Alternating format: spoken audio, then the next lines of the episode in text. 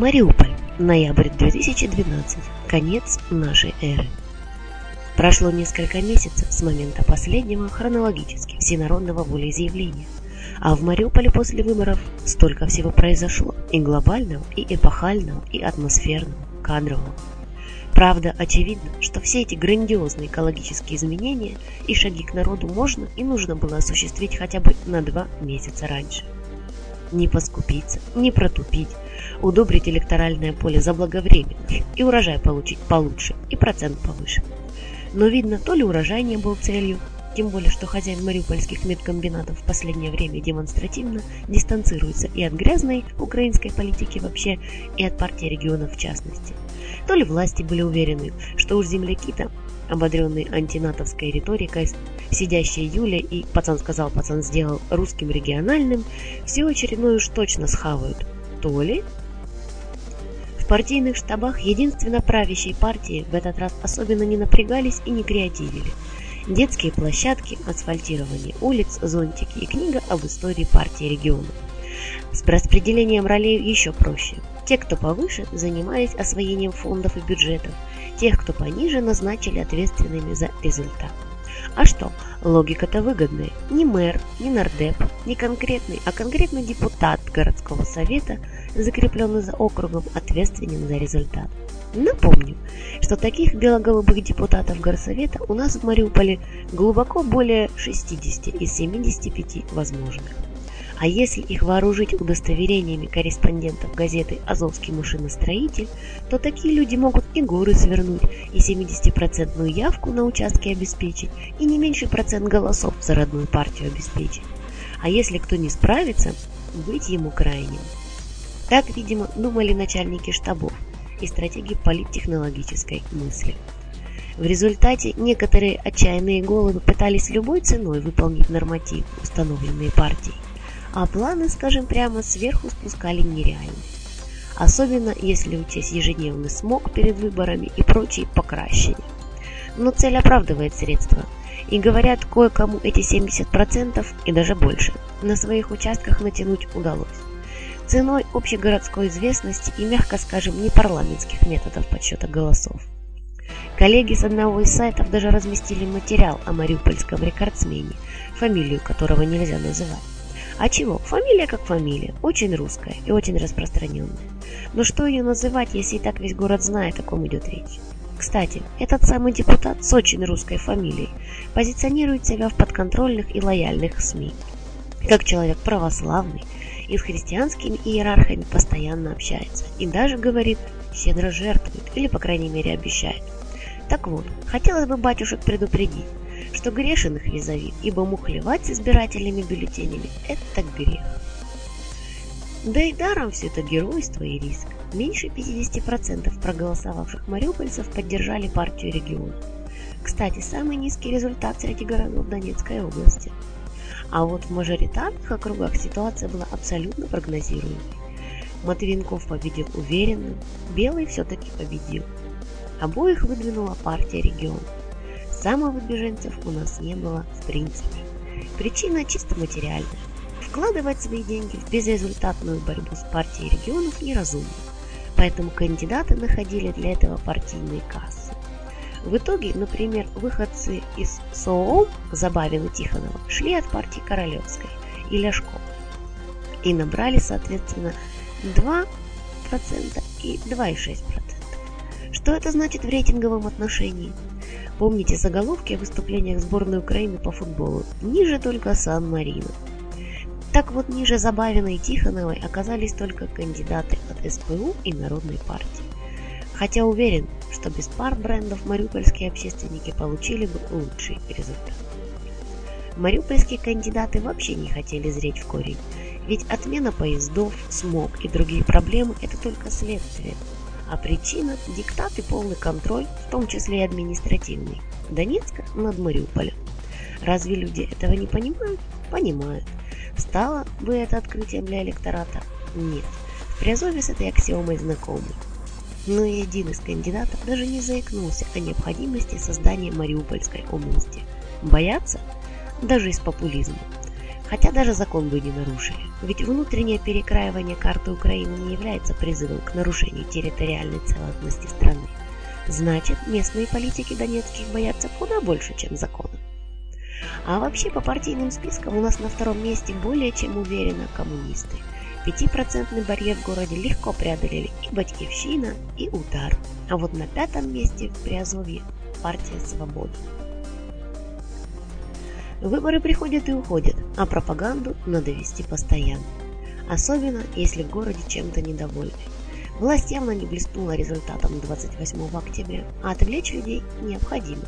Да что отвлечь, промывать мозги нужно каждодневно и еженедельно, чтобы и рост цен, и смог, и невыполнение законов с легкостью прощали, вспоминая о кознях Запада и националистов. Самый лучший прием – полуправда. Вот в Приазовском рабочем 14 ноября вышла интересная статья «Какие мариупольские газеты служили фашистским оккупантам». Тема не новая. О газете, выходившей в оккупированном Мариуполе, в Приазовском рабочем в начале 90-х писал еще Лев Яруцкий. Но вот ракурс особенный. Сразу скажем, что авторы честно называют обе газеты, выходившие в нашем городе при немцах но русскоязычное эхо Приазовья лишь упоминают, а акцент, особенно не объясняя почему, делают на украиномовней Мариупольской газете.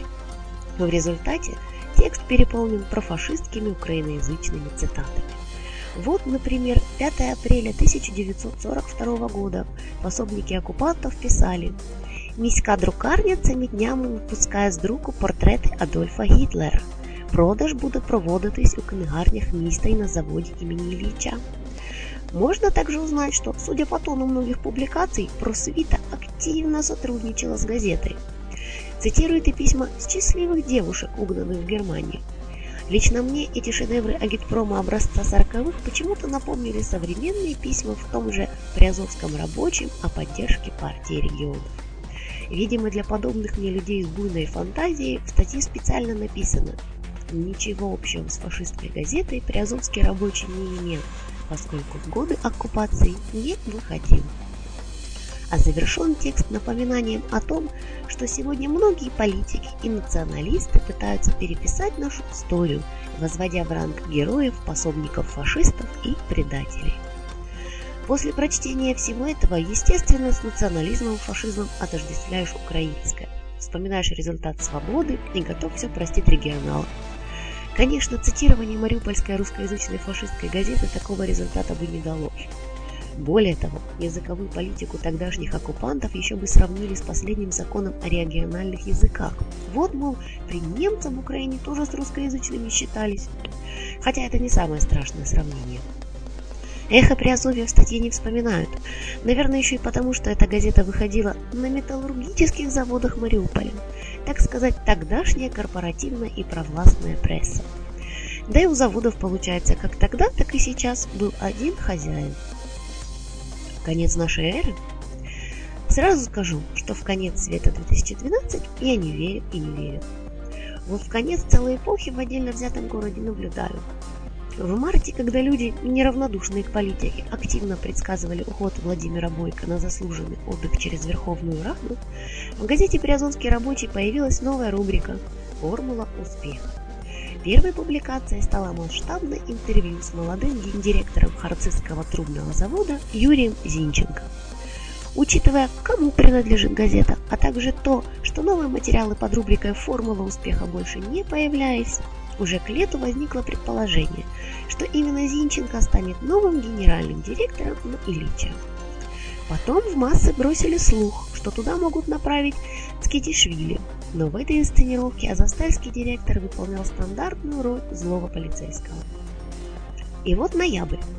Владимир Семенович уже депутат, а Юрий Анатольевич уже гендиректор Мариупольского медкомбината. У нового директора мариупольские корни, несколько высших образований и больше, чем у Бойко опыт работы в Метинвесте. Как и заведено в этой компании, новый руководитель молод, перспективен и креативен. В общем, полная противоположность бывшему народному и красному директору. Вопрос появления, формирования, перемещения на комбинате новой современной команды молодых руководителей – вопрос времени. Причем непродолжительного. В Харциске Зинченко, как и Бойко в Мариуполе, возглавлял градообразующие предприятия. Так что рубрика «Комбинат городу» в газете «Личевец» вскоре, скорее всего, не исчезнет. Правда, теперь помощь будет ограничена строгими рамками социальных программ Метинвеста. От того, насколько продолжительным будет процесс передачи власти, пока народный депутат Владимир Бойко никуда не собирается съезжать из своего кабинета генерального директора с привычным портретом Ильича над столом, будет зависеть и скорость, и объемность кадровых зачисток на комбинате. Не секрет, что Семенович до последнего момента сдерживал старт крупнейшей оптимизации и поднимая риски для предприятий города и сохраняя свою довольно возрастную команду. Теперь, когда он уже не директор, и лечевцев пенсионного возраста задерживать не будут, но, возможно, дадут на память морковку. Остальным предложат лозунг «Там, где работают двое, может справиться и один» и дополнительную мотивацию.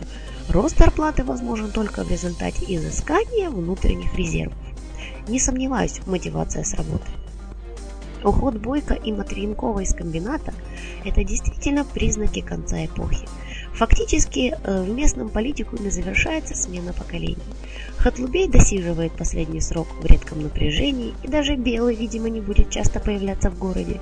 С его функциями прекрасно справится депутат городского совета с русской фамилией. Кого же, как не рекордсмена, двигать на председателя городской парторганизации? В ноябре ушел из жизни еще один представитель этой эры. Наверное, не все помнят, что Александр Савчук в 1998 году принимал участие в выборах городского головы и олицетворял на тех выборах третью силу. Но мариупольцы, привыкшие наступать на грабли, предпочли тогда экс-мэра, а Савчук стал только третьим. К счастью для Азовмаша, который именно с его директорством президентством связывает более 10 лет возрождения и относительной стабильности – так же, как гендиректор Бойко, уже несколько ограниченный в распоряжении финансами комбината, все же оставался гарантом осколков Ильичевской независимости.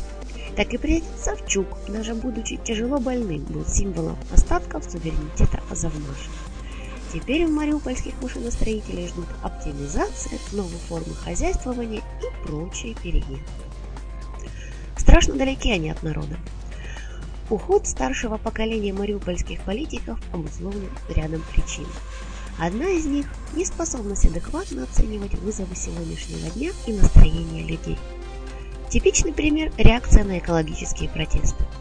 Отцы Мариуполя просто не могли поверить, что у этих акций нет заказчиков, а люди выходят на митинги не потому, что им платят деньги, а из-за того, что им нечем дышать. Первый митинг состоялся еще зимой, и с тех пор – в интервью и комментариях как представителей власти, так и менеджеров комбината проскальзывала убежденность, что за всем этим кто-то стоит. Политика, мол, замешана. И эта убежденность никогда не исчезла, даже когда выборы остались позади, а люди вышли на митинг 4 ноября. Налицо так называемое номенклатурное мышление. С пионерского детства вы знаете об угрозах империалистов. В порткоме понимаете, что ухо надо держать востро даже с товарищами по КПСС а в условиях независимости получаете многолетний опыт организации акций в поддержку президента с подвозом трудящихся или покупкой флобидержателей. И после этого верить, что кто-то приходит на митинг по собственной воле, добавьте фильтрацию информации окружением, психоз, поддерживаемый пресс-службами и другими идеологическими работниками, которым все неудачи нужно списывать на происки врагов и диверсии саботажников. Но проблема в том, что такой подозрительностью заражены не только руководители старшего поколения, но и молодая номенклатурная поросль. А их дело не пропало даром. К счастью, многие молодые мариупольцы неравнодушны. Именно молодежь и люди среднего возраста составляли основную массу митингующих 4 ноября.